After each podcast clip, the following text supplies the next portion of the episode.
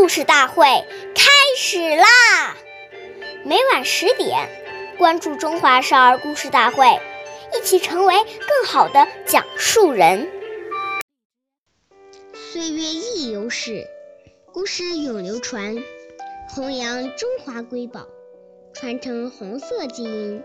我是中华少儿故事大会讲述人段博鑫，一起成为更好的讲述人。今天我给大家讲的故事是《故事大会红色经典故事》第三集。毛泽东一个信封用四次。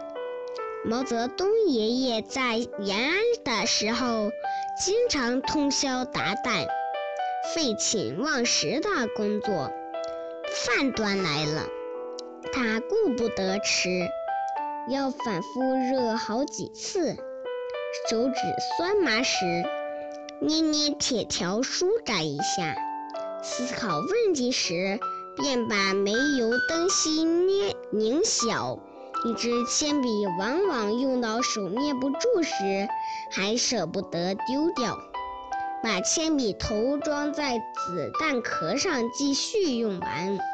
毛泽东的毛爷爷的警卫员贺清华回忆说：“主席当时派他向中央各机关送传阅信。